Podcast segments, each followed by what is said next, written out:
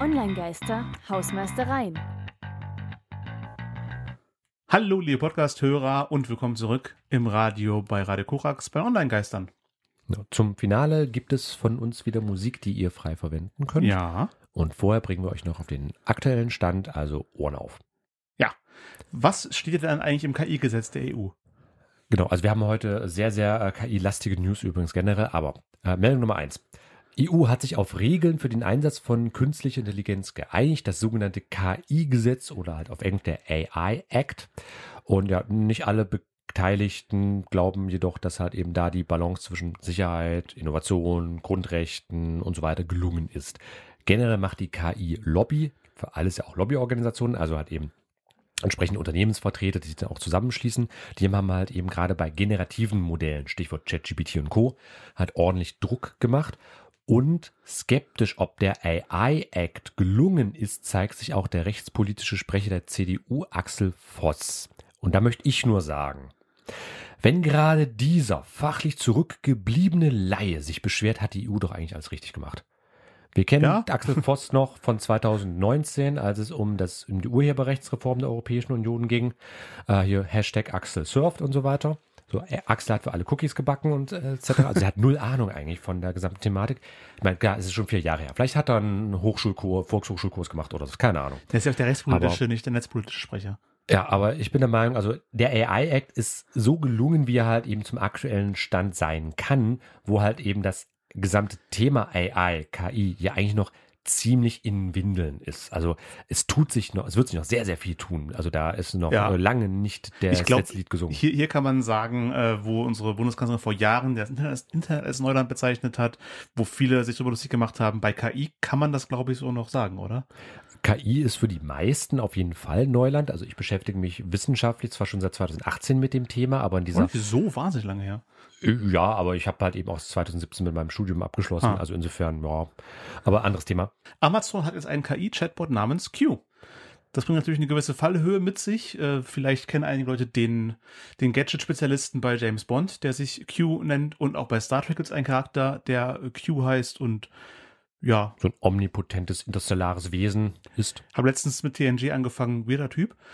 ähm, na, mal schauen, ob sich da die, die angesprochenen Lebenskunden Lust darauf haben, 20 Dollar im Monat pro User auszugeben, damit äh, Q E-Mails entwerfen, Daten abfragen oder Dokumente zusammenfassen kann. Genau, denn bisherige Tests mit Q fielen auch ziemlich ernüchternd aus.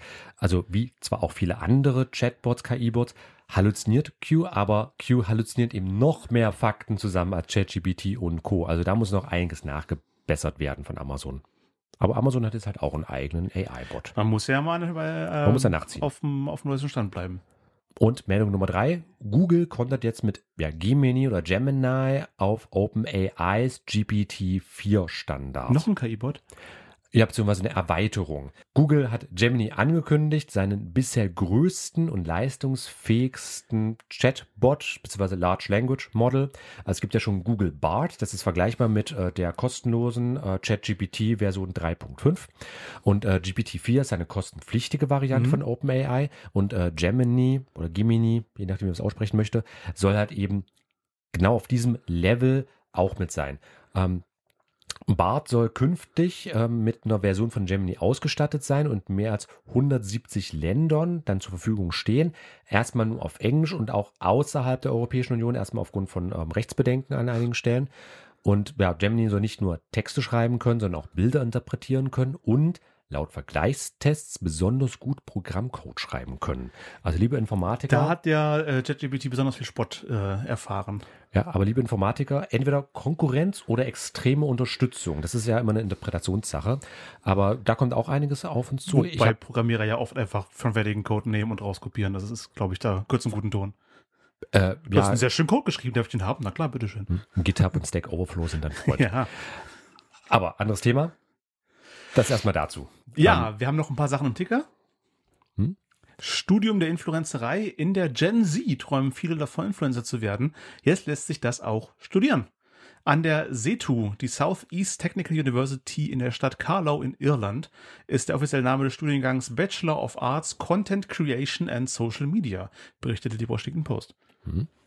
WordPress-Blogs sind jetzt Teil vom Fediverse. Blogs bei WordPress können jetzt zum Beispiel auch über Mastodon oder auch bei meiner Plattform, der Seminar Campus, wir haben da auch entsprechende Schnittstellen, abonniert werden. Schöne Sache. Ja, schrieb TechCrunch. Instagram Threads startete jetzt am 14.12. in der EU.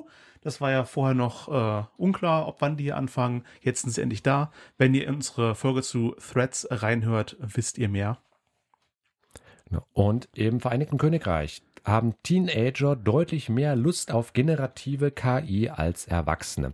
Vor allem Snapchats My AI nennt sich dieses Tool, erfreue sich laut einer Ofcom-Studie großer Beliebtheit. Ja, und die, Ähm, ja, unsere Meinung dazu, junge Menschen probieren neue Technologien aus und ältere Menschen sind da skeptisch. Boah, krasse Info. ja, die Aufkommensstudie verlinken wir euch natürlich in den Show Ja, Notes. aber wir haben zumindest bestätigt an der Stelle. Ja. mal. Also es ist nochmal untermauert an der Stelle. Aber No.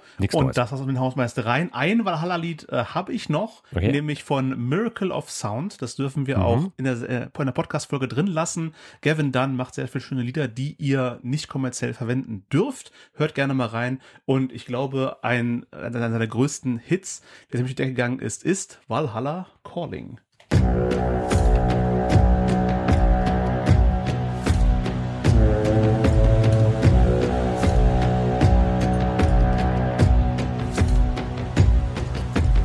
Ships on vigor of the waves are skimming barren summits to the verdant plains. Each horizon is a new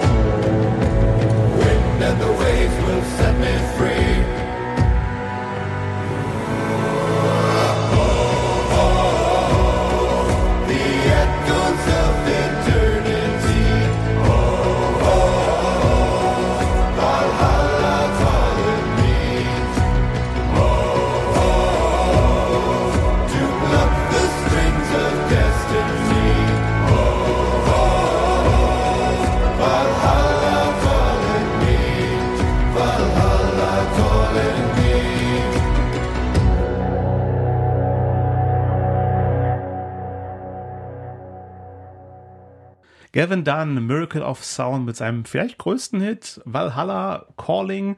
War das dein Wunschlied? Ja. Ja! Weihnachten ist gerettet. Oder Jülfest, wenn man es nordisch der, halten der wollen. Ausstrahlung ist Weihnachten schon gewesen. Ja, dann wurde mir Weihnachten bereits Ja. gerettet. Ich hoffe, ihr haltet ein wunderschönes Weihnachtsfest. Das Mhm. war's für heute von uns. Hat mich Ja. sehr gefreut, Christian. Tristan hat mich ebenfalls sehr gefreut und wir hören uns das nächste Mal. Dann geht's um die Social Media Trends 2024.